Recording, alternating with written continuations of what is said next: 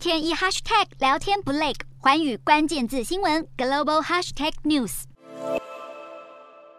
美国下一次总统大选将在二零二四年登场。高龄七十九岁的拜登总统寻求第二任期的消息，终于在十三号获得白宫方面证实。虽然拜登有意竞选连任，但他所在的民主党却传出不同声浪。党内有人质疑他年事已高，担心他的领导能力是否充足。有外媒记者在记者会上当众提出质疑，表示拜登曾吹嘘自己任内股市不断创新高，但近期美股却一路跌入熊市，国内更面临通膨压力。不过白宫强调，拜登登任内创造了历史性的经济收益，让美国有能力面对挑战。根据路透社最新民调，拜登的民意支持度跌至百分之三十九，连续三周下滑，逼近他上任以来的最低点。分析认为，拜登今年最棘手的问题就是国内通膨高居不下。拜登政府和联准会官员都公开承认，之前对经济有错误认知，导致通膨恶化，招来批评者猛烈抨击。这恐怕会导致拜登支持率持续下降，影响连任机会。